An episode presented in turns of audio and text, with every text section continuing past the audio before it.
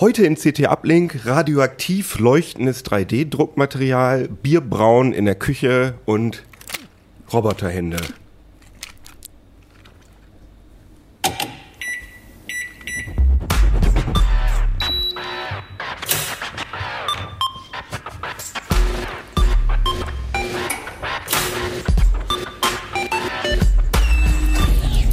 CT Uplink.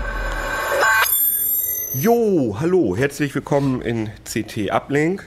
CT, das sind die, das sind wir, das bin ich. Aber heute haben wir Make. Das sind äh, Leute, die nicht bei CT arbeiten, aber eigentlich doch auch schon, weil hier steht nämlich so ganz klein so ein CT-Logo. Äh, aber das erklären wir gleich alles. Wer seid ihr denn überhaupt? Ihr Hackies, wie wir das hier im, im Verlagsjargon nennen. Ich bin Peter König. Helga Hansen. Philipp Stephan. Und Daniel Bachfeld. Und ich bin Jan Kino Jansen und ihr müsst immer einmal kurz erzählen, Make, was ist das überhaupt? Was, äh, woher kommt das? Was macht das? Da frage ich am besten einen von Ja. den beiden, weil die sind nämlich die Chefs. Genau. Also wir waren ja ursprünglich mal CT Hex, das war ja der reine Bastelableger der CT, also die Sachen, die jetzt mittlerweile nicht mehr so viel in der CT vertreten sind, das haben wir dann in ein Sonderheft ausgelagert. Und wir haben dann jetzt aber äh, die Lizenz des US-Magazins Make, was das schon seit Jahren äh, verlegt und haben diese Das sind Lizenz die, die erworben. auch, die haben früher diese kleinen, äh, diese, diese, diese kleinen DIN A5 Hefte, genau, diese gemacht, Handbücher, ne? die Genau. heißen auch Make und die sind auch Veranstalter und Lizenzgeber der Maker Fair, also dieser Veranstaltung, wo da sich dann alle Maker zusammenfinden und ihre Sachen präsentieren und dort haben wir eben äh, eine Kooperation und deshalb haben wir uns auch in Make umbenannt, um das einfach weiter zu internationalisieren, nach vorne zu bringen und auch die Marke zu stärken, weil das versteht man besser. Maker Fair wird von Make veranstaltet, als wenn man Maker Fair wird von CT Hex veranstaltet sagt. Ja, ich verstehe, ich verstehe. Ähm, da gab es aber viel Diskussionen um diese Umbenennung. Das hieß ja vorher CT Hex Mhm. und jetzt äh, Make und ähm, was irritiert die Leute daran? Das ist Na, ich glaube, der Name ist es gar nicht so unbedingt, aber es gibt eben eine gewisse Zahl von Lesern, die alles schlecht findet, sag ich mal, was von äh, aus der anderen klassisch. Seite des, des Teiches kommt. Und äh, da gab es dann einfach Vorbehalte, dass wir uns jetzt aufkaufen lassen, dass wir jetzt von Amerikanern bestimmt werden, dass wir jetzt oberflächlich werden. Aber Fakt ist, äh, wir produzieren immer noch unsere eigenen Inhalte in weiter CT-Qualität und wir haben uns eigentlich nur umbenannt eben. Und ich finde jetzt auch CT Äh, auch nicht besonders eingängig, weil da hat man den Eindruck, geht es jetzt um Sicherheitslücken, um Hacker. Make drückt eigentlich viel mehr aus, worum es geht, ums Machen und selber machen und nicht nur auf Elektronik beschränkt, sondern eben auch auf Bierbrauen, äh, mit Betonsachen machen. Also das passt eigentlich viel besser zu dem, was wir MacGyver machen. sozusagen. MacGyver, genau. Ich Naja, das es, war, es war ja auch so, dass es eigentlich mal äh, CT Hex hieß ja nicht immer CT Hex, sondern hieß ja eigentlich auch mal CT Hardware Hex. Und das war ja noch eine sehr eingeschränkte Sache. Ja, also da ging es ja vor allem darum, wie nutze ich jetzt irgendwie alte Computer-Hardware um. Das hat seine Wurzel noch, dass wir ja mal den Wettbewerb gemacht haben, mach flott den Schrott, wo es darum ging, aus alten Computerteilen was Neues zu bauen. Und ähm, dieses Hardware im Name wurde ja auch schon mal aufgegeben, um das Ganze inhaltlich ein bisschen zu öffnen. Und jetzt dann ganz allgemein das Make zu nennen, ist eigentlich nochmal ein Zeichen für die weitere thematische Öffnung. Und insofern ist es natürlich schon richtig, dass sich das Heft ähm, auch inhaltlich ein Stück weit verändert, ja, weil wir auch gezielt Leuten was bieten wollen, die einfach gerne basteln und die auch mal ja dann was finden, was man mal eben schnell machen kann und was trotzdem einen schönen Effekt hat. Das Also ich habe mir das Heft auch schon angeguckt und ich muss sagen, es ist echt gut gelungen. Es sieht also, ihr habt das ja auch optisch gelauncht und ich habe wirklich wenig amerikanische Inhalte gefunden. Das war also Ja. das meiste war wirklich neu. Wir haben und, ja. ja. noch das Glück, dass wir inzwischen auch so viele Autoren und Autoren in Deutschland haben, dass wir echt gut viele Manuskripte kriegen. Da haben wir auch immer noch viel mehr Platz für. Also wir suchen halt immer nach Leuten, die da ihre Projekte zeigen wollen. Ob Dürft wir das jetzt gerne schreiben. äh, an genau. äh, uplink.ct.de schreiben. Wir leiten das dann weiter an die Kollegen, die sitzen nämlich direkt nebenan. Und ähm, das ist halt interessant, was im US-Heft alles ist, aber oft haben wir dann sozusagen auch noch was, wo jemand in Deutschland oder Österreich, Schweiz, ist ja auch so ein bisschen deutschsprachiges Vertriebsgebiet, was geschrieben hat und das hat ja irgendwie dadurch durch die Nähe nochmal einen anderen Wert und Mhm. wir finden das eigentlich ganz gut. Also die Liste der US-Titel, ähm, Artikel, die wir uns vorstellen für ein Heft, wird dann immer während der Produktion immer weniger und jetzt hatten wir einen Artikel drin. Ne? Wir hatten einen Artikel und vielleicht ist das auch, ähm, naja, das war die Geschichte. Wir haben, vielleicht sieht man das mal hier kurz in der Detailkamera. Ähm, Kurz beschreiben für die Leute, Genau. die nur äh, zuhören. also es ist ein, ein ähm, ein Lippenpflegestift. Ich muss das mal so halten, damit man es sieht. Und da ist eine LED-Taschenlampe eingebaut. Und der ähm, ist also praktisch eine kleine Taschenlampe. Ähm, und der Gag dabei ist, dass es eine elektronische Schaltung, die eine 3 Volt LED zum Leuchten bringt mit einer 1,5 Volt Batterie. Und die braucht noch nicht mal 1,5 Volt, sondern es geht bis runter bis 0,7 Volt. Ich kann also damit Die alten ausgelutschten die Batterien. alten ausgelutschten Batterien, die in der Fernbedienung oder sowas nicht mehr tun, kann ich damit einbauen. Und ähm, das ist eben ein äh, Artikel aus der US-Make gewesen. Ich hatte das gesehen, fand das schon immer ziemlich geil, weil das relativ wenige Bauteile sind. Das kann man auch als Lötanfänger mal machen. Ähm, und habe auch überlegt, na, wie macht man das? In der Anleitung waren natürlich die Drahtstärken in, in, in nicht metrisch Inch, angegeben, sondern ja. in es gibt in den USA so eine komische Skala, die auch so historische AWG, Gründe ja. Genau, und also da Ah, geht es ja. darum, wie oft muss man einen Draht durch eine Lochmaske ziehen, die immer feiner wird, bis man dieses Ding, und das ist dann ein 40er Draht, der ist dann besonders fein. So, so eine Die Sache. Amerikaner. Da habe ich mir richtig viele Gedanken drüber gemacht und ähm, das war alles dann kein Problem. Aber was dann sich als Problem herausgestellt hat, war, dass die Amerikaner, ähm, die Lippenstifte in Amerika haben eine etwas andere Bauart von den Gehäusen her. Okay. Das heißt, wir mussten uns dann auch überlegen, wie kann man das ähm, entsprechend umbauen. Und äh, die in Amerika sehen die Lippenpflegestifte tatsächlich in den die Gehäuse sehen tatsächlich eher so aus wie das, was man hier in, in Deutschland so als Klebestift kennt. Ja? Könnte Und- ja fatal werden, die Amerikaner, die hier einkaufen. Und Das, das könnte auf der einen Seite sein. Auf der anderen Seite ähm, so einen äh, leeren Uhu-Stift oder Klebestift hat man auch sehr oft rumfliegen, insbesondere wenn man einen 3D-Drucker betreibt, weil die werden inzwischen ganz oft dazu verwendet, um die Haftung zu erzeugen der Objekte auf, dem, auf der Druckplatte. Und da passt dann so eine Mignon-Zelle, passt wunderbar rein, also kann man die Anleitung entsprechend adaptieren. Aber das war so eine Erfahrung, die wir dabei hatten dass sowas halt dann, woran man überhaupt nicht denkt, ja, ähm, dann doch ein bisschen schwer umzusetzen ist. Ja, klar. Aber unser Anspruch ist natürlich, wir wollen nicht einfach das nachdrucken, so wie es im US-Magazin ist, sondern das müssen wir alles ausprobieren und entsprechend äh, eben den Gegebenheiten hier anpassen. ah, okay. In dem Fall ist es denn, kann man das eigentlich auf Deutsch nochmal neu schreiben, weil es ja eine ganz andere Anleitung denn äh, Ja, wird. So, also das, das wird uns ja sicher bei einigen Sachen in der Zukunft auch noch vorkommen. Gut, die grundsätzliche Schaltung funktioniert natürlich noch genauso, wenn man mal Ja. davon absieht, dass viele hier übliche Transistoren eine andere Pin-Belegung haben. Da gibt es dann auch einen Hinweis dazu. Ähm, ja, aber das sind so, sind so Sachen, die, mit denen man dann entsprechend umgehen muss. Mhm.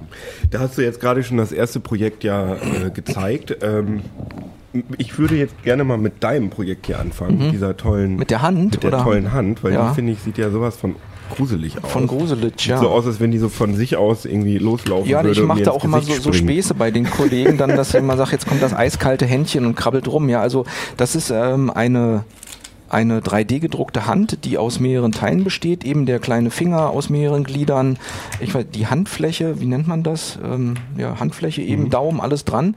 Und die werden ähm, über Sehnen gesteuert. Ähm, da sind so laufen Sehnen innerhalb der ähm, Finger durch, womit ich dann also die einzelnen Finger beugen und strecken kann.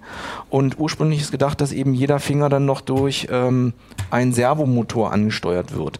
Das Ganze ist ein Teil des ähm, Roboterprojektes InMove. Das ist ähm, ein Projekt, wo ein ja, französischer Künstler quasi sämtliche Elemente nachgestaltet hat eines menschlichen Körpers und die Teile zum Download anbietet, also frei verfügbar. Und man kann sich dann erstmal die Hand ausdrucken, dann den Unterarm, den Oberarm, dann die Schulter, dann den zweiten Arm an die Schulter machen, dann den Kopf und dann hat man irgendwann den kompletten Torso. Und es ist wirklich alles beweglich, also vom Arm, der Kopf, der Mund ähm, und so können sich die Leute das eben ähm, ja dann herunterladen. Und, und das ist wahrscheinlich nicht nur ein einfaches äh, Robotikprojekt oder so für Künstler, sondern ähm, es gibt ja auch solche 3D-Hände, die tatsächlich äh, für Handprothesen äh, genutzt werden, für Genau. Menschen, die eben nicht die Mittel haben, um die teuren 100.000 Euro Ja. Hände aus dem Medizinfachhandel. Das stimmt. Es ist zwar, sag ich mal, ein bisschen äh, hemdsärmelig. Ähm, es gibt diese Version auch noch mit äh, Tastsensoren vorne an den Spitzen, damit man so eine Art Feedback hat, ob jetzt irgendwas wirklich gegriffen wurde und ob man jetzt äh, die Servomotoren halten müssen. Ich glaube, in der aktuellen US-Ausgabe der Make ist das auch so implementiert. Da hat jemand, also das Titelbild, äh, sieht man so einen, so einen Typen, der hat da eben diese äh, ausgedruckte Innenmove-Hand und da wird quasi die Prothese von einem Edison, so einen kleinen ähm, äh, Mikrocomputer Computer gesteuert. Der hat das erfolgreich benutzt und er hatte noch irgendwie so Elektroden, um sie dann wirklich über Nervenreize und Nervenimpulse dann steuern zu können. Und das ist dann quasi der Ansatz, ja, dass man sagt, damit verbessern wir es äh, ein bisschen äh, die Welt. Mhm. Wir bieten quasi Leuten, die sich nicht so eine teure Prothese oder überhaupt eine Prothese leisten können, bieten wir das zum Download an und dann ja, bastelt man sich eben seine Hand für zu Hause, Ersatzhand. Klingt irgendwie ein bisschen makaber, aber irgendwie ist es natürlich schon irgendwie eine eine gute Idee eigentlich. Naja, es hat halt vor allem auch die Chance, du kannst in dem 3D-Druck natürlich, weil der 3D-Druck stellt ja nun auch Einzelstücke her. Das heißt, du kannst auch diese Prothese ähm, den Anforderungen anpassen. Du kannst die Hand zum Beispiel ein bisschen kleiner skalieren. Klar. Ja? Für eine Kinderhand, und, äh, ja. Und das ist, ich glaube, dass der 3D-Druck und auch 3D-Scan, mit dem man zum Beispiel diese Anpassung eben entsprechend machen kann mit den mit günstigen Mitteln, äh, schon wirklich ähm, da die Welt äh, reell verbessern kann, weil, wie gesagt, dadurch auf einmal angepasste Prothesen für Leute möglich sind, die sich das vorher vielleicht nicht leisten Klar. konnten. Und eventuell sogar eine, das lokale Fab Lab sagt, okay, das finden wir eine super Sache, wir machen das mit, wir drucken sowas Mhm. aus, sowas passiert zum Teil auch schon. Ja, klar, ist toll. Und, und ähm, das ist also auch, das ist Open Source. Also Das die, die Open Source, Druckdateien genau. sind Open Source. Das kann man alles runterladen und wir hatten glücklicherweise das Titelbild, äh, ich kann es ja auch nochmal lobend erwähnen. ähm, wir hatten das jetzt alles zusammengebaut. Wir haben dann, sag ich mal, ein bisschen den Aufwand unterschätzt, äh, wie lange es dauert, wirklich so eine Hand Wie zusammenzubauen. lange hat das denn gedauert? Das hat jetzt alleine schon drei Tage gedauert, diese Hand und so weiter. also und drei Tage, ganzen Tag oder was? Nein, nicht einen ganzen Tag, aber äh, einfädeln und so weiter. Mhm. Also so und dann haben wir einfach, äh, es gibt diese in Hannover hier diese 3D äh, äh, da haben wir einfach einen Kontakt angehauen, Bodo Facklam, äh, ob er uns nicht da weiterhelfen könnte und er hat uns dann einfach quasi seinen In-Move ausgeliehen, den Mhm. wir jetzt auch als Titel abgebildet haben und haben die dann ja äh, benutzt und ein bisschen gesteuert und haben das dann auf den Titel gebracht. Also- Ursprünglich war geplant, nur die Hand drauf zu bringen. Mhm. Äh, wie sie jetzt im Drucker dann liegt. Aber wir dachten, das Wer stellt die unser- Sache noch ein bisschen besser dar. Wer unser Cover jetzt nicht vor Augen hat, da ist dann sozusagen hinter einem 3D-Drucker so ein Oberkörper von einem 3D gedruckten Roboter. Also der ganze Kopf, der ganze, äh, die ganzen Brustmuskeln, Schultern und zwei Arme mit den Händen. Und wirklich jedes Gelenk davon ist auch steuerbar, das haben wir auch gemacht dann. Der kann sogar Cool. sprechen dann, also über einen Lautsprecher. Ja, sehr schön. Du hattest ja, glaube ich, eine innige Umarmung mit ihm dann ja, ja, ich bin im, im, in einer Rotunde mich bei Ein uns. bisschen verknallt in, Ja. den, in den Es war Roboter. ein bisschen schade, dass wir den wieder abgeben mussten. Ich fand, das war eine gute Ergänzung zum Büro, dass der da einfach rumstand. Na gut, aber es, man hat ihn immerhin letztes Jahr auf der Maker Fair in Hannover gesehen und ich kann mir vielleicht vorstellen, dass der auf der nächsten Maker Fair auch wieder Mhm. zu sehen ist. Nur habt ihr aber genug Werbung gemacht. Genau. Jetzt wollen wir nochmal wieder über die Hand. Also wie, wie teuer ähm, ist das denn an 3D, ähm, das heißt ja Filament, also Filament, an, an ja. 3D-Material.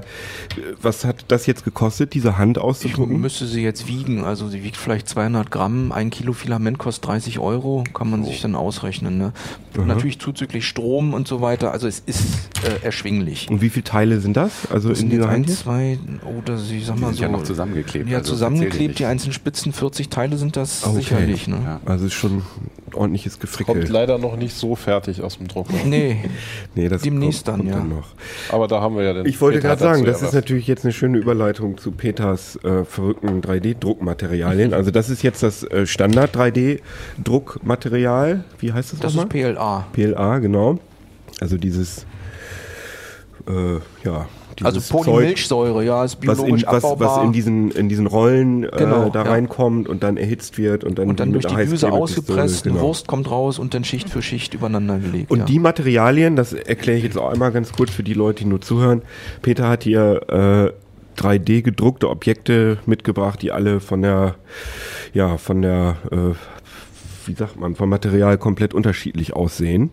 Ist das auch alles dieses äh, PLA? Ähm, zum größten Teil ja. Der Witz ist, dass da inzwischen äh, Zusätze reingemacht werden. Also was noch am nächsten PLA ist, ist, ich fange einfach mal mit den Sachen an. Ich habe hier ein, ein äh, sieht man schön, das ist ein, ein, äh, ein Schädel von einem Tyrannosaurus Der Rex. sieht ja echt geil aus. Der besteht aus zwei Teilen, die, den Unterkiefer kann man abnehmen. Ähm, die Vorlage gibt es auch frei im Netz.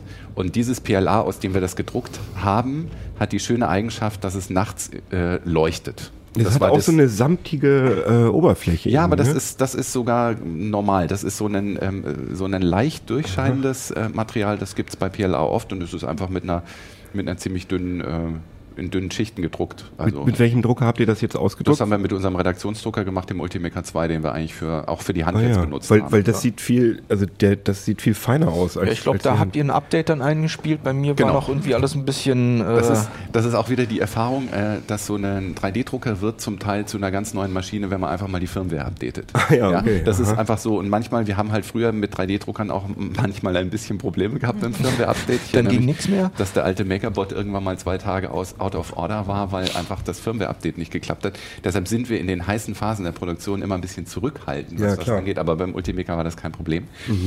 Und dieses Material ist halt, ähm, wir, wir können jetzt hier nicht das Licht ausmachen, weil die Kameras würden mit der Kalibrierung, glaube ich, nicht so nachkommen. Aber wir haben ein Foto davon, wie das aussieht, wenn man, ähm, wenn man diesen, äh, das Licht ausmacht. Johannes, der Mensch da im Hintergrund, der die Bilder macht, Fotos jetzt kommen. Ne? der hat gestern. Ah, Da ist es, also das ist wirklich ganz frappierend. Ich habe gedacht, naja gut, das wird so ein bisschen leuchten. Ne? Aber Mhm. wenn man mit dem Ding dann irgendwie so in, ins dunkle Kämmerlein reingeht, wenn das vorher ähm, auf dem Schreibtisch gestanden hat, das ist schon... Kann man lesen unter der wie- Bettdecke. Ja, fast. aber es ist schon so ein bisschen wie, es, es gab da früher bei Yps, ne? diese leuchtenden ähm, Dinosaurier-Skelette. Ja, Ja, ja, ja. Das ist ja auch also wirklich da so rausschreien. Und so ähnlich ist das. Und und das ist natürlich nicht, ich habe ja am Anfang genau. gesagt, radioaktiv ist es Radioaktiv natürlich nicht. Ne? Das war ein also ich würde jetzt Scherz. keine Kaffeetasse damit machen. Ich weiß jetzt nicht genau, wie das funktioniert, aber das ist einfach bewährte Technik. Mhm. Aber das ist einfach im Wesentlichen noch PLA. Ähm, was auch äh, noch PLA ist, aber schon eine ganze Ecke äh, weitergeht. Das ist das, das zeige ich jetzt hier mal in der Detailkamera. Das ist nämlich ganz faszinierend. Ähm, das ist das sogenannte Bronzefill-Material. Wir sehen jetzt eine Büste von einem. Es ist ein Zeus. Ja, es ist ein Zeus. Zeus. Es ist Ach, ein, ein Scan. Zeus. Es ist tatsächlich ein Scan aus dem Britischen Museum, was man, den man sich frei runterladen kann. Das ist ein griechisches Original.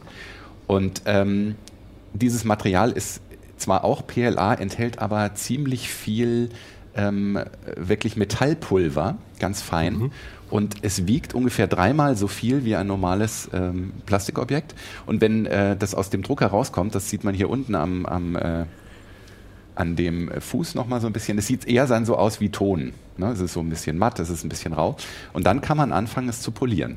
Also wirklich mit Schleifpapier und dann mit Stahlwolle und richtig mit so Messingputzmittel. Und dann kriegt das wirklich einen richtigen Metallglanz. Mhm. Ja, weil unten der Sockel sieht ja aus wie aus Ton. Genau, so das ist, das ne? ist wirklich so, das ist das unbehandelt, das habe ich extra gemacht, damit man das sieht, das ist so unbehandelt und oben ist dann eben dieser Glanz. Und das fand ich sehr frappierend, weil man kann damit tatsächlich ähm, auch Schmuckstücke herstellen, die sich wirklich anfühlen wie Schmuck und nicht wie Plastik. Ja, Ja, ich habe es Also auch gerade mal in die Hand genommen und es fühlt sich tatsächlich sehr metallisch an. Also wenn mir jetzt jemand erzählen würde, ja, das habe ich äh, gebildhauert, dann würde ich es glauben. Ist das denn jetzt eigentlich porös, äh, poröser als PLA? Durch, Nee. durch? Also es ist, es ist hart. Es ist relativ hart und ich weiß nicht, ob es, ob es ganz so bruchfest Ja. ist. Aber die Oberfläche, die kriegt man wirklich sehr glatt und sehr schön poliert und sie fühlt sich wunderbar glatt an. Also du hattest Und- auch beim Polieren nicht das, also ich stelle mir jetzt vor, wenn ich da richtig Druck drauf gebe beim Polieren, dass es alles abbricht, aber der Problem. Kopf ist ja relativ, Ja. der Hals ist ja relativ fragil, da ist nichts passiert. Nee, ne? da ist nichts passiert. Das ist, also das war für mich echt so ein bisschen ein Highlight. Ich war auf das Material schon immer mal, ähm, mal heiß und ich finde, das äh, war wirklich ein gutes Ergebnis. Ähm, wir hatten auch ein paar Materialien, die waren nicht so der, der, der Burner. Also es gibt, äh, es gibt so eine Art Holz und das ähm, ist so ein bisschen wie so Presspappe, fühlt sich Ah, das ja. hinterher an und es hat vor allem die Tendenz, weil da Holzfasern drin sind, dass es sehr leicht äh, zu heiß wird und dann fängt es an, in der Düse festzubrennen und Oh, dann super. ist der Druck halt im Eimer. Ähm, was ich Aber mit diesem Bronzefill kann man natürlich, wenn man einen 3D-Druck hat, kann man sich dann, äh, wenn man einen 3D-Scan von sich auch besitzt, kann man sich natürlich so eine Genau. Büste machen. Das bieten ja, glaube ich, auch einige 3D- Druckdienstleister schon an, meine ich gesehen zu haben. Ja, es gibt, da muss man immer gucken, ob es tatsächlich so ein äh, Material mit Metallpulver ist oder ob sie tatsächlich ähm, das Ganze, das geht ja auch, wenn du eine professionelle Maschine hast, kannst du ja solche Sachen auch wirklich in echtem äh, Metall machen. Ist dann Mhm. Ah, okay. Mhm. halt viel, viel teurer, ist eine andere Technik. Ne? Und es geht bis hin, äh, es gibt manchmal solche Sachen auch aus Gold oder Silber. Da wird das typischerweise erstmal in Wachs gedruckt und dann wird das ganz klassisch abgeformt Ja. und äh, die, die Wachs, äh, das Wachsmodell ausgeschmolzen und dann wird da flüssiges Metall reingegossen. Also da gibt es verschiedene Varianten, aber das hier ist dafür, dass man es wirklich mit so einem Heimdrucker machen kann, ist das schon, schon ziemlich Mhm. Das geil. ist ja auch, das funktioniert ja genauso. Es kommt genauso von der Rolle. Das ist halt Ja, so ja, ein brauner ich schon. Draht und Und was hast du da denn noch so Schönes? ähm, was ich auch ziemlich lustig fand, sieht man hier vielleicht nochmal in der ähm, in der Detailkammer. Glitzischwamm? Ähm, das ist kein Glitzischwamm, es sieht so ein bisschen so aus. Das ist ein, das ist ein äh, Filament. Ich kann jetzt mal. Ein jetzt, Stempel. Genau, ich habe Ah. einen Stempel gemacht ähm, mit einem äh, Filament, was sehr flexibel ist. Das heißt Ninja Flex. So, mal gucken, ob man das, ob es jetzt so schön wird. Peter stempelt jetzt mit diesem Stempel einfach Stempel mit diesem großen Stempel. Ich muss Das ja relativ viel Druck. Cool. Als Eintrittsstempel nehmen. dann. Also, das ist jetzt noch nicht so, wie man sich das hundertprozentig vorstellt. Ich muss dazu sagen, es gibt von dem Material verschiedene Härtegrade und wir haben für den Test einfach einen mittleren genommen. Mhm. Müsste Eine vielleicht weicher Nummer sein, ne? Genau. Wäre wahrscheinlich genau das Richtige. Zum Thema Stempel noch, wir haben in Kannst du das ja nochmal biegen, dass man sieht, Ja, man so ein genau, bisschen das sieht, kann man vielleicht weich nochmal- das ist. normal biegen. Also ja, geht so. Man sieht Das ist so ein bisschen so Schuhsohle, so Ja. die, die Härte. Also man kann damit zum Beispiel auch so Handy-Schutzdinger machen, so Bumper oder ja. Hüllen. Hüllen. Ah ja. Das äh, geht auch. Wir haben noch einen, einen anderen Drucker äh, in, äh, im Testlabor gehabt, der mit Stereolithografie arbeitet. Das ist ein viel feineres Verfahren. Da wird mit einem Laserstrahl ähm, wird ein, ein flüssiges Harz ausgehärtet und die haben auch ein Gummimaterial gehabt. Deshalb, wir haben den Stempel dann nochmal in viel kleiner gedruckt. Den kann man hier jetzt, glaube ich, kaum sehen. Yes. Und- wie groß ist der? So groß wie Der ist, nicht zum Vergleich. naja, so wie so, ein, wie so ein, das vordere Glied von meinem Zeigefinger. Und Die Büroklammer vielleicht. Der, der, der funktioniert, besser. krass. der funktioniert richtig, richtig schön. Mal gucken, ob man das so sieht. Also damit kann man wirklich im Alltag einsetzbare Stempel machen. Aber sowas sind ganz neue ähm, Einsatzmöglichkeiten Ja, für 3D-Drucker. Gut, dieser Drucker, mit dem dieser feine Stempel gemacht ist, der kostet jetzt 3000 Euro. Mhm. Das ist schon auch eine ganz andere Kiste. Aber ähm, trotzdem, ich kann jetzt flexible Dinge machen. Ich kann ähm, Stempel machen, ich kann diese, diese, ich kann flexible Verbindungen auch zum Beispiel für so eine Roboterhand machen. Ich kann damit vielleicht auch Sehnen oder Muskeln irgendwann machen. Es wird ja im Moment an den Materialien sehr viel weiterentwickelt und ähm, das äh, macht den, die Einsatzmöglichkeiten nochmal. Du hast ja auch noch so einen anderen Stereolithografie-Ausdruck da mitgebracht. Ach so, den hier, ja. Ähm, das Ach so, ich- das ist einfach nur das, das mal, Stützmaterial von den dem. Stempel, da sieht man, äh, das weiß ich jetzt nicht, ob man das so gut sieht, ähm, wie das da aus der Maschine rauskommt. Da sind einfach von dem Stempel aus, äh, gehen da so, ja, es sieht so ein bisschen aus wie so, wie so Transistorbeinchen, Mhm. die auf so eine Grundplatte gehen. Dann, ähm, und dann muss man das hinterher halt rausschneiden. Aber du hattest mir ja auch äh, schon ein paar Mal diese Stereolithografie-Sachen gezeigt und das Genau. ist auf jeden Fall viel, viel feiner als die konventionellen Drucker. Kann man das irgendwie quantifizieren? Irgendwie in äh, Millimetern Naja gut, oder die, so? die Schichtdicke ist, äh, geht bis runter, also ist ungefähr ein Zehntel von dem minimal, was, was, Ah, ja. ähm, was die, die normalen FDM-Drucker können. Weil man sieht bei diesen FDM-Ausdrucken, kann ich auch noch mal kurz sagen, bei der Roboterhand, da sieht man halt diese, diese Rillen immer. Also man hat, man sieht eigentlich, wenn man einmal was aus dem 3D-Drucker gesehen hat, dann, äh, wenn man dann irgendein Objekt sieht, dann merkt man sofort, aha, das kommt aus dem 3D-Drucker. Und das finde ich, sieht man bei diesen Stereolithografie-Sachen eben nicht, weil diese typischen 3D-Druck-Artefakte da nicht dabei Ja. sind. Ja, das ist richtig. Allerdings ist das, ist das noch eine ganz andere Kiste. Da haben wir auch ein Video zugemacht, das können wir ja vielleicht verlinken unter den Links. Ähm, man hat da, ähm, äh, man muss die Sachen halt ganz anders behandeln. Also man kriegt dann dieses fertige Ding da zwar raus, so wie ich es da jetzt gerade gezeigt habe, aber das muss man dann mit dem Spachtel von dieser Bauplattform abmachen und dann muss man das Ganze in ein paar Litern Isopropanol abwaschen. Ja. Und ähm, insgesamt hat man es eben auch mit Chemikalien zu Ja, tun. klar. Da muss man die Reste hinterher entsorgen. Also das ist so, ähm, solange der Drucker druckt, ist das alles ganz wunderbar. Der ist schön leise, der sieht gut aus, ja. Die Objekte sind super und in dem Moment, wo man es rausholt, ja, braucht man Gummihandschuhe, man braucht eine Schutzbrille, wenn man diese Stützen wegmacht. Die fliegen nämlich gerne durch die Gegend, wenn man da mit dem Seitenschneider reingeht und so. Also das ist nochmal eine ganz andere Kiste, ja. Und ähm, man hat eben nur eine begrenzte Zahl von Materialien und die Materialien sind einfach auch viel, viel teurer. Ja, also so ein kleiner Stempel, der kostet dann eben vielleicht schon auch mal einen Euro, weil der dieses minimale Volumen hat. Aber so ein Liter Material äh, von diesem Kunstharz kostet einfach 130 Euro. Oh, krass.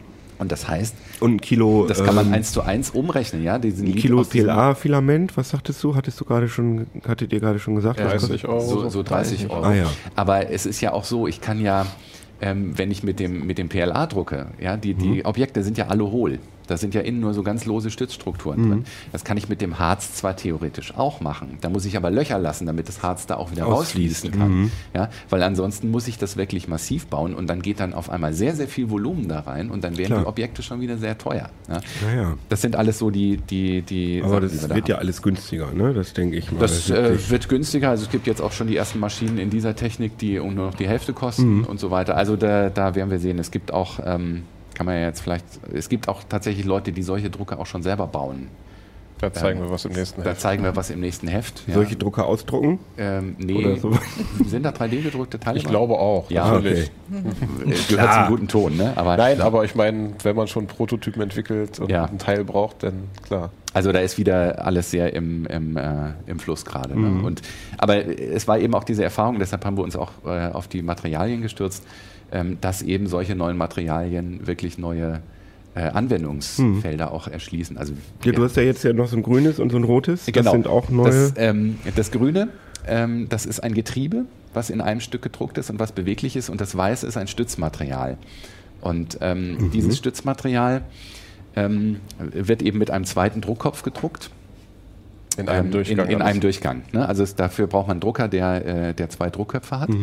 Und ähm, das Stützmaterial kann ich hinterher lösen mit einem äh, Zeug, was sich Limonen nennt. Das ist so ein Orangenschalenöl. Ähm, das haben wir jetzt ja noch nicht gemacht, damit man das eben sehen kann. Das Problem bei Limonen ist dann eher, ähm, wo kriegt man es her? Also im Baumarkt oder Kann so ich dir kriegt nicht sagen. nicht. Ne? So, man kann es wohl im Internet bestellen. Es gibt auch anderes Stützmaterial, was einen ähnlichen Zweck erfüllt. Das ist wasserlöslich. Das ist so ähnlich wie Ponal, ne? Das wirft man hinterher das oder, oder sonst ein Weißleim. Dann wirft man hinterher halt dieses, äh, würde man dieses Ding halt in ein großes Wasserbad werfen, lässt Ja. es über Nacht stehen und dann kann man das morgens Ah, okay. mal unter Wasser ausspülen.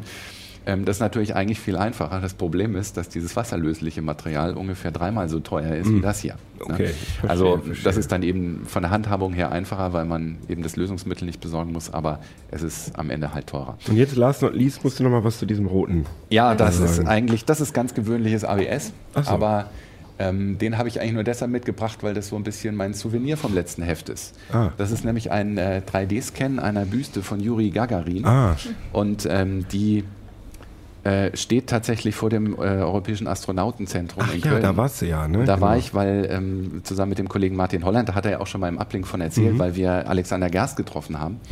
Und äh, Alexander Gerst, das vielleicht als letztes zum Thema 3D-Druck sagte, er fand es ja eigentlich sehr schade, dass der 3D-Drucker auf der ISS erst in Betrieb genommen wurde, als er schon wieder unten war, weil das hätte er, glaube ich, ziemlich gerne gesehen. Weil er sagte, eigentlich ist das da oben eher so eine Art Makerspace. Also es sieht aus wie in dem, in der Wie bei euch in, im Büro. wie bei uns im, Labor vielleicht eher. Er sagte, es erinnert ihn an den, äh, an den Amateurfunkerkeller von seinem, von seinem Großvater, der in seinem Keller da Funkgeräte gebastelt hat und so ähnlich sehe es da oben aus.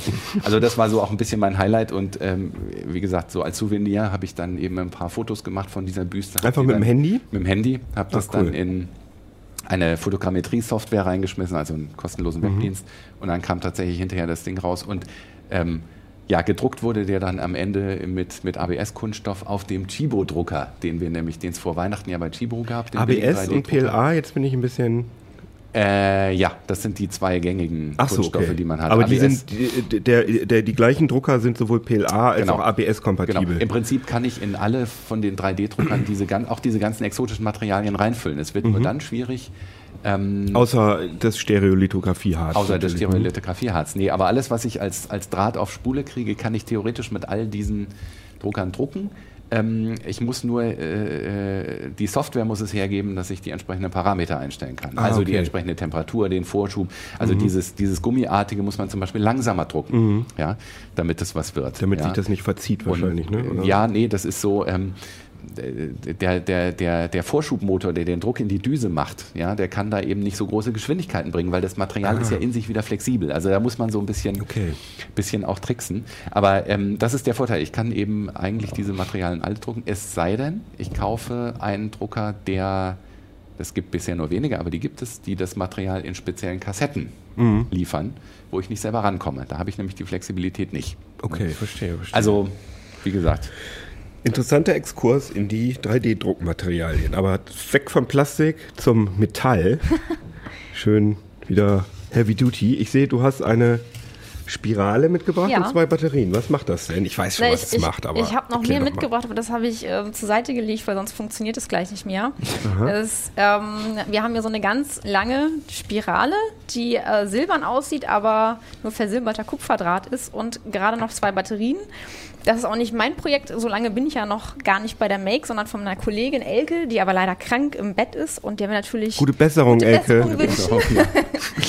Und was sie gemacht Klassiker.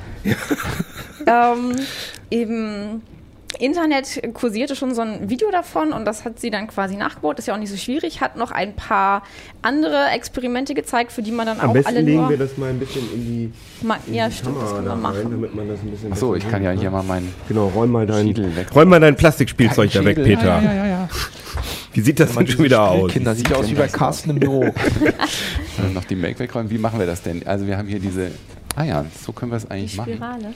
Ja, Ja. genau. Also wir brauchen jetzt nur noch, wir brauchen Draht, wir brauchen Batterien und wir brauchen Neodym-Magneten, die sehr stark sind. Da muss man ziemlich aufpassen. Die sind schon so ein paar Mal durch die Gegend geflogen. Da kann man sich auch schön den Finger quetschen, wenn man nicht aufpasst. Und den basteln wir jetzt daran. Das sieht man Mhm. jetzt in Helgas Händen, aber nicht im Bild. Genau, Ja, Helga hat jetzt eine hin. Batterie genommen und da äh, jeweils eine Kugel und einen Magneten auf beide Seiten. Ja, das sind geklappt. alles Magneten. Ach so. Die haben nur verschiedene Formen. Ah ja. Und jetzt können wir die hier reinsetzen. Es ist zu schmal, das geht gerade gar nicht. Der Vorführeffekt. Der Vorführeffekt. Und dann. Wir nannten noch James Vorführ. Nee. Entschuldigung. Ist die Batterie alle? Nee, die Magneten sind manchmal verkehrt rum dann. Ah, okay. Also das Thema dabei sind ja Magnetmotoren. Ne? So ein bisschen. Genau, Magnetmotoren, verschiedene, also auch ein bisschen. Nee, ähm, Vielleicht nehmen wir mal die wir zeigen dann auch, wie die Drei-Finger-Regel funktioniert, Lorentzkraft. Also es gibt ja diese, vielleicht Willst das, du das nicht lieber mit deiner ja, Roboter? Mit dem, das wäre auch ganz gut. Ja, jetzt. Yay, Ah, ja. Jetzt Genau. Wir müssen sie ein bisschen strecken. Also eine Richtung ist der Strom, andere Seite ist das Magnetfeld, Ach, geil. andere Ja. Seite, andere Richtung ist dann in welche. Also die Batterie fährt jetzt sozusagen durch diesen Durch diese- diese, äh, durch diese Spirale da durch.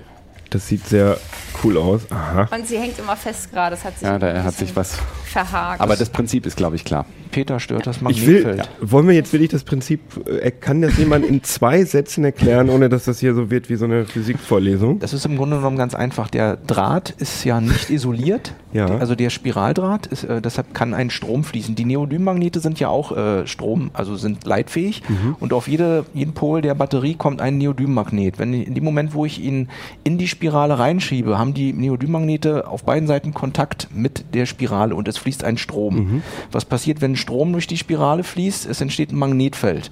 Die Magnete selber sind auch noch Magnete und der eine Magnet zieht und der andere stößt ab und deshalb schiebt sich dann die ganze Konstruktion durch die Spirale durch. Sehr schön. Und dadurch, dass das Ganze natürlich eigentlich eine Art Kurzschluss ist, weil der Widerstand von der Spirale ist ja sehr gering, Genau. ist die Batterie relativ schnell leer. Das Ah muss ja, man auch okay. dazu sagen. Ja. Das ist jetzt eher so, also man würde es jetzt nicht als eine, eine sehr effiziente Kraftquelle verwenden. Aber würde es auch mit dem Akku gehen? Oder ist das, äh, weil Akkus haben ja nur, die AA-Akkus haben ja nur 1,2 Volt und die 1,5? Ich würde es nicht machen, weil die bei Kurzschluss relativ schnell so. ungemütlich werden, also sehr heiß werden, platzen eventuell. Na, ich glaube, das kommt auf die Akkus drauf an. Also so ein ähm, hier Nimm H und so ein Metallhydrid, es geht, aber die sind dann anschließend kaputt, weil äh, die sind dann tief entladen und dann muss Hm. So. man wieder mit Spezialsachen äh, aufladen, um über so eine Schwelle zu kommen, damit man die mit Okay. einem normalen Ladegerät überhaupt wieder zum Leben erwecken Und, kann. und, und wo würde ich jetzt, wenn ich mir das selber zu Hause bauen wollen würde, wo würde ich diese, diese, äh, diese, diese Spirale herkriegen? Habt ihr Konrad, euch die selber gebaut? Helga? Äh, ich habe die nicht gebaut, Ecke hat die gebaut. Ich weiß nicht, wo, so. man die, wo sie die bestellt hatte. also aber das ist ein ganz normaler. Silberdraht oder eben lackierter Kupferdraht und Sieht äh, sehr wir haben die dann selbstgewickelt aus, Genau, ne? selbst gewickelt auf einer äh, PV, auf einem PVC-Rohr, was man eben im Baumarkt bekommt. Ich weiß, Ah, was ja. war das jetzt, zwei Millimeter oder ist das zöllisch? Also auf jeden Fall im Sanitärfachmarkt äh, einfach so, eine, so ein PVC-Rohr holen und dann da rumwickeln. Und die Neodym-Magneten, wo gibt's die? die gibt's im Internet am besten. Das ist Was kostet keine nun- Namen was jetzt, kosten aber die denn? die kosten drei Euro oder so im Zehnerpack. Ah ja, okay. Also gibt es auch noch in größer. Man könnte vielleicht dann auch diese großen Babyzellen und Monozellen Monozellen. und dann fliegt das Ding da wie ein Torpedo durch. Ne? Geil. Also Geil. müsste man mal ausprobieren. Wollen wir noch einmal durchfahren lassen? Ich will es auch gerne noch einmal sehen, wenn ihr es noch mal hinkriegt. Ja, ja, Das wäre dann vielleicht so. Immer die andere Batterie Das jetzt. können ja mal ein paar Laser ausprobieren mit einer größeren Batterie, die sollen uns dann Videos Autobatterie. schicken. Autobatterie zum Beispiel. ne? Autobatterie. Ist das sehr Und dann haben wir- aerodynamisch. Ah, okay. Also wir, haben auch ein Video in unserem, Das ist schon sehr cool. in unserem ja. YouTube-Kanal, für den ich jetzt einfach mal Werbung mache. Ja. Sowas hat man ja heutzutage. Haben wir auch denn mal alle, das, wir haben noch ein paar andere äh, Sachen im Heft, äh, wie, was man mit Batterien, äh, Draht und Magneten machen kann. Und das haben wir alles einmal gefilmt und äh, zeigen das. Und ich glaube, das ist eigentlich ganz schön, das auch vielleicht mit Kindern Ja. einfach mal zu machen. Vielleicht oute ich mich jetzt als totaler Idiot, aber ist das das gleiche Prinzip, was Elon Musk auch mit diesem, wie heißt das, Hyperloop, äh, mit seinem Projekt, glaube ich nicht, ne? Mit, Das diesem, mit dieser Röhre, wo die Ja, ja. Leute mit Lichtgeschwindigkeit durch. Nein. nee, ähm, Lichtgeschwindigkeit ist es nicht. Also ich muss sagen, dass ich mich da nicht, aber Was irgendwie erinnert mich da? das jetzt daran. Ich glaube, das ist eine Vakuumröhre und da hat er wahrscheinlich irgendwie eher so eine Art Magnetschwebe, hast du nicht Ah ja, gesehen. also diese Transrapid äh, Das funktioniert hier ja dadurch, dass da wirklich ein Kontakt ist. Ne? Mhm. Also, ähm, und das kann ich mir nicht vorstellen. Nee, das ist Also nicht effektiv nee. genug wahrscheinlich. Ne? Und, ja, und du würdest ja auch durch das Schleifen Widerstand. Widerstand. Ja, okay, klar. Also, Habe ich mich also jetzt als Idiot geoutet, aber da habe ich überhaupt kein Problem mit.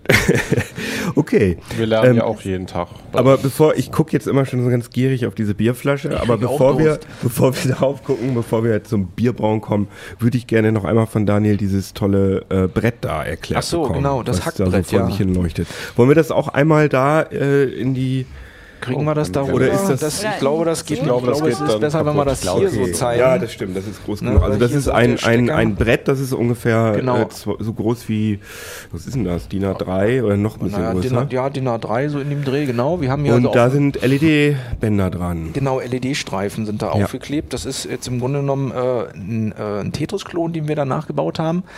Ähm, man kann damit sogar spielen. Ich kann das ja mal anmachen. Äh, jetzt fängt hier ein Und neues das sieht Spiel ja an. aus. Ich spiele mal und du Genau, redest. du spielst, du musst dann quasi da hingucken, damit du weißt, wo, wo du lenken musst. Also in riesigen Buchstaben läuft da jetzt gerade so, ein, so eine Scrollschrift, Genau. in der New Game jetzt fängt dann steht. gleich dann null Punkte haben wir und jetzt, äh, jetzt kommen da die ersten Tetris-Blöcke runtergefallen. Ich muss jetzt auch noch hier im Monitor ähm, Das- spiegelverkehrt Genau. Genau. Das sehen die Leute jetzt nicht, weil äh, Philipp verdeckt ist, aber Ja, Philipp drückt da auf so genau. einem sehr rudimentären Gamepad Tasten, was genau. aus vier so Schaltern Ja, besteht. das ist jetzt kein Rocket Science. Ich glaub, Äh, eine Menge Leute werden natürlich, äh, kennen natürlich irgendwie LEDs und so weiter, die dann leuchten, wie man damit Spiele macht. Ähm, das Besondere an diesen LED-Streifen ist eben, dass ähm, man äh, quasi nur eine Datenverbindung von einem Arduino braucht, um, sage ich mal, bis beliebig viele LEDs anzusteuern. Und zwar wird einfach äh, ein Bitstrom durchgeschoben durch alle diese Streifen. Hier in dem Fall haben wir jetzt äh, 10 mal 15, kann man jetzt ausrechnen, 150 mal 8 Bit, irgendwo so 3000 paar zerquetschte. Nee, noch mehr. Ähm, und so viel Bits muss ich dann durchschieben. Und ich kann dann quasi jede LED ansteuern und dort auch die Farbe ansteuern. Ah ja. Sodass ich nicht jede LED einzeln verdrahten genau, weil das geht muss. ja nicht, weil der Arduino ja, äh, wie So viele viele hat der gar hat? nicht, ja. Der hat gerade irgendwie acht und noch ein paar mehr und da reicht eben eine Datenverbindung Mhm. und ich muss eben sehr schnell nur diese Bits da durchschieben durch alle. Die haben so ein Schieberegister und das macht die Sache sehr einfach. Und ähm, Das ist ja auch RGB, ne? Das ist, das ist ja, RGB, genau. Man kann, äh, jede LED hat ähm, äh, ja, drei Farben und einen 8-Bit äh, Farbraum. Und dann kann ich das eben schön ansteuern, relativ einfach. Dreh, kannst du das einmal umdrehen, Daniel, damit Ja, die Leute sehen, dass da wirklich oh, nur so ein oh Gott, kleines oh Gott, man Platinchen und da einmal das Gamepad. Genau, das Oh, die sind aber Gamepad. geil hell, diese. Genau, also das ist das, das Gamepad hier, das sind nur drei Tasten, die sind äh, rudimentär mit einem Arduino hier hinten verknüppert. Und man sieht also, ähm, dass quasi der Ausgang, jeder von den Streifen hat einen Ausgang am Ende, der ist dann wieder über das Kabel, über die Kabel hier auf den Eingang des nächsten Streifens geführt. Und so schiebt man dann quasi diese ganzen Bits bis zum letzten, bis zur letzten LED durch. Und dafür gibt's fertige Bibliotheken äh, im Internet, die man sich runterladen auf dem Arduino äh, installieren kann. Und dann kann man sich jetzt eben Spiele überlegen. Man könnte jetzt auch animierte GIFs sogar äh, da reinladen und dann, äh, keine Ahnung, ein Pac-Man, der da rumrennt. Oder man könnte jetzt Parolen, Schriftzüge da einprogrammieren, alles möglich. Cool. Ja, finde ich sehr. Äh, wie, wie teuer ist, ist denn so eine äh, LED, so ein LED? Also so ein Streifen, ich glaube, ein Meter kostet mittlerweile, es sind, die sind auf 20 Euro gefallen. Und wie viel Meter sind das ungefähr? Also bei dem hier, der hat Also- relativ wenig. Ähm, es gibt diese, die dann viel, viel enger sind. Mhm. Da sind dann, glaube ich, 30 LEDs, nee, 140 LEDs pro Meter sind dann drauf. Mhm. Und das kostet dann 30 Euro oder so. Ah ja, okay. Und das kostet dieses Brett. Äh, Das, das war jetzt nur, das kostet nix hier. Das ist ja nur ein paar Knöpfe und der Arduino kostet irgendwie 25 Euro. Ein bisschen Mhm. Kabel und Geduld und Spucke. Also ich würde mal sagen, für so 80 Euro ist man dabei. cool. Und man kann es natürlich ständig dann neu programmieren. Ja, Je nachdem, was gerade ansteht, was man gerade braucht. cooles Ding. Finde ich gut. Bierbrauen. Bierbrauen. Endlich. endlich. Endlich nicht mal dieser ganze Elektronik-Scheiß, sondern Ich nicht hab- mal was, was ordentliches. Nee. Ja, ich habe jetzt. Also äh, Philipp hat Bier gebraut. Genau, ich habe jetzt Erzähl mal. den, den, ich bin der Alkoholbeauftragte in der Redaktion jetzt. Ich zwölf Seiten nur Und der mit, Verköster. mit Alkohol gefüllt. Einmal über Cocktailrobotik und dann habe ich selber Bier gebraut, weil ich selber gerne Bier trinke. Das ist kein Geheimnis, wir trinken das ja auch öfter gemeinsam alle. Und ähm, ich habe mir so ein Bierbrauset besorgt ähm, und einfach mal einmal ausprobiert, wie das funktioniert mit dem Bier daheim in der Küche, Küche selber brauen. Und dann so ein bisschen einfach mal aufgeschrieben, was es eigentlich alles zu Bier wissen gibt. Zu wissen gibt. Ähm, ich habe jetzt nicht dieses gesamte Set dabei, was man da kauft. Das ist so ein großes Gefäß und so eine Pumpe und dann braucht man selber noch einen Topf und einen Herd und ein Sieb und was man eventuell in der Küche hat. Was man halt kriegt, wenn man sowas kauft, bei diversen Herstellern, ist einmal Malz, Vogelfutter. Vogelfutter, genau, sieht aus wie Vogelfutter oder Müsli. Das ist einfach so ein großer Beutel mit irgendwie ungefähr einem Kilo Getreide, würde man sagen. Malz ist ja angekeimtes Getreide. Dann gibt es hier noch so einen kleinen Beutel. Frischungsstäbchen. Das ist so wie. ja, es ist so eine blaue Tüte. Es ist so groß wie so eine Tüte mit Vanillezucker. Da ist Hefe drin. Und dann ist hier noch eingeschweißt. Das wollte ich jetzt nicht aufmachen, weil ich das demnächst noch brauen will.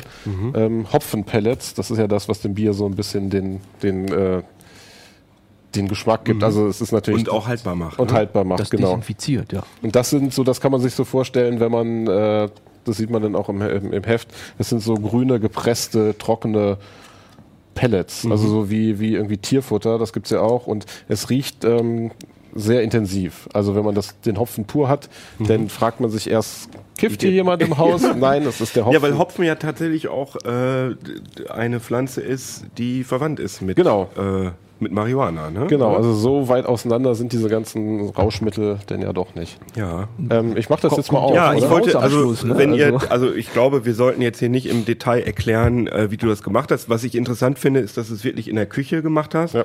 und nicht irgendwie in, in einem speziellen äh, sterilen Raum oder so, sondern mit, mit Haushaltsutensilien im Prinzip. Ähm, wer das genauer wissen will, kann das natürlich im Heft lesen. Oder was wir, glaube ich, beide sehr empfehlen können, ist dieser äh, Podcast äh, von Tim Pritlove. Äh, Mit Andreas Burg, genau. genau. mit Andreas Boog. Der ist schon zwei, drei Jahre alt. Radio Express, aber der ist fantastisch. Also wie lange geht der? Drei Stunden oder so, zweieinhalb? Wenn man den durchgehört hat, weiß man auf jeden Fall Wirklich? alles über Bier und äh, Biersorten, Biergeschichte, Bier selber machen. Das war für mich auch so ein bisschen, ähm, als ich den gehört habe, äh, auf dem Weg zur FabCon nach Erfurt, hatte ich viel Zeit im Auto vor drei Jahren. Und ähm, da bin ich auf so das Thema eigentlich gekommen. Also Bier äh, trinken, das war mir jetzt nicht neu, aber Bier selber machen wollte ich dann einfach Ja, mal vor allem, äh, was ja interessant ist, dass ähm, ich mach das mal man- auf. Ich habe ja. so ein bisschen Sorge. Nicht, dass, Dass man- um.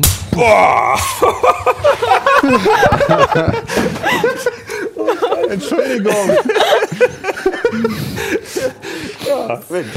Ähm, machen wir jetzt einfach weiter.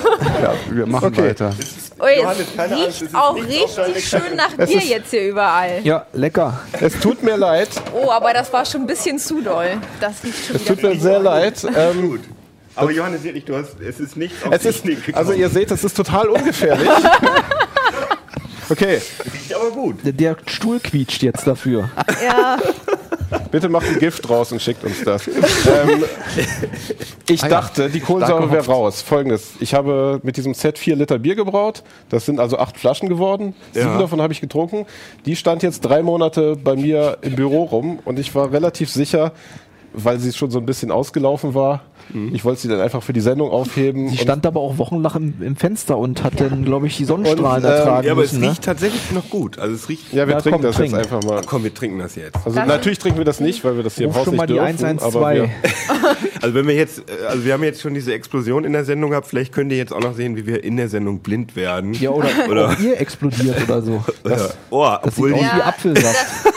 Ich da würde sind das die nicht Hefen trinken. einfach noch weiter gewachsen. vielleicht können wir einmal hier die, das die. Konsistenz zeigen. Oder nicht die das Konsistenz. bringt jetzt aber meinen ganzen, äh, meinen ganzen Bierbrauartikel in ein schlechtes Licht. Nee, nee, also ich, erzähl hab, jetzt ich kann es bezeugen, ich bin, ich bin ja, ich mache ja keine Werbung für euch. Ich habe äh, dein Bier getrunken und ich Ja. fand das wirklich, wollen wir das mal teilen, damit ich nicht so viel trinken muss. Also Wir das haben ist leider nur jetzt, zwei Gläser. äh, das sieht jetzt sehr trüb aus. Das sieht, dra- liegt, glaube ich, daran, dass durch diese leichte Explosion gerade die restlichen Hefe, die noch drin war, die man ja eigentlich unten lässt, wie man kennt Ja. das vom Weizen, ähm, sich jetzt aufgesprudelt hat. Prost. Und die normale Aufbewahrungsgeschichte wäre natürlich auch nicht das Ding drei Monate in sein Fensterbrett zu stellen, sondern in den Kühlschrank und dann explodiert es auch nicht. Ja. Weil also die bisherigen sieben Flaschen, eine haben wir uns ja auch geteilt, die waren sehr, sehr lecker. Ja, ja, eigentlich. waren auf jeden Fall und das sah auch nicht so aus. Du fängst jetzt an, du zitterst. ich weiß nicht, ob ich mich es schmeckt wie Bier, aber es schmeckt so ein bisschen wie abgestandenes Bier. Aber das ist ja keine Es Eigenheit. aber, also es schmeckt nicht vergammelt oder so. sondern Nee, es das ist, glaub ich- frisch. Aber die Kohlensäure ist halt ein bisschen raus. Komm, das trinken wir jetzt aus. Der normale Ablauf ist ja so, das trinken. kann ich jetzt noch mal sagen, Brautag, das war ungefähr fünf Stunden bei mir in meiner Küche kochen, abgießen, nochmal kochen, mischen, ähm, dann eine Woche stehen lassen.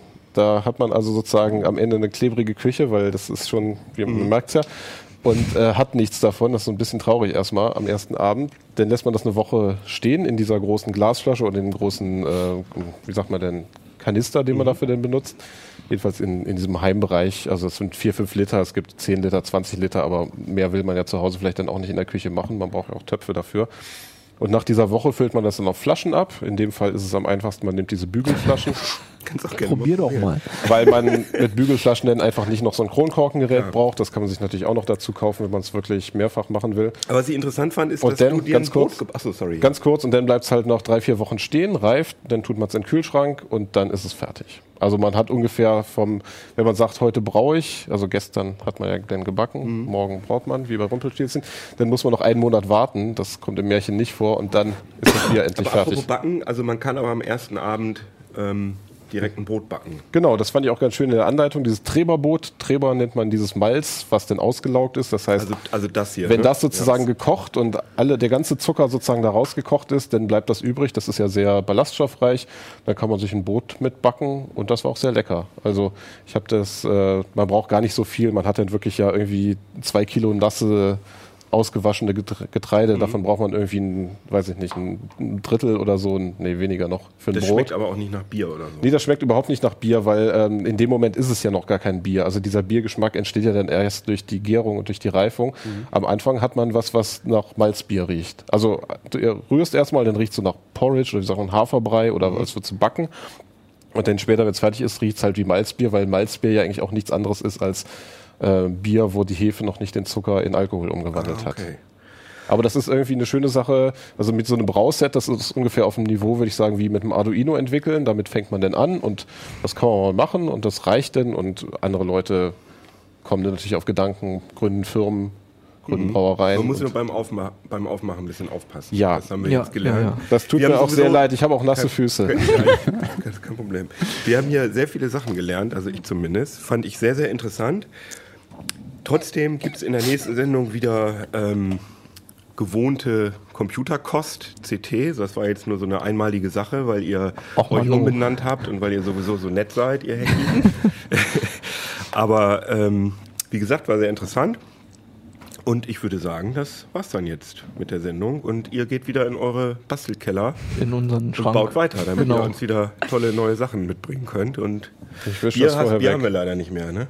Schade. Bier haben wir jetzt nicht, aber wie, äh, das ist ja, wie man hier sieht, habe ich eine neue äh, Malzmischung gekauft und ich werde demnächst mal wieder brauen und wenn es soweit ist, dann, Sehr gut. Wir kommen dann in Kittel dann sozusagen, genau, machen wir das draußen vielleicht besser. Sonst gehen wir in die Hopfenklausel. Hopfenklause, genau. Machen wir noch ein paar biologische Experimente. Ja, sehr schön. Genau. Ja, das, äh, genau. Ja, also wenn ihr noch Fragen habt oder Anregungen, dann könnt ihr das gerne ähm, an äh, uplink.ct.de per Mail schicken. Ihr könnt aber auch auf YouTube kommentieren oder auf iTunes oder im Reiseforum oder irgendwo, wo ihr wollt, wo ihr uns seht.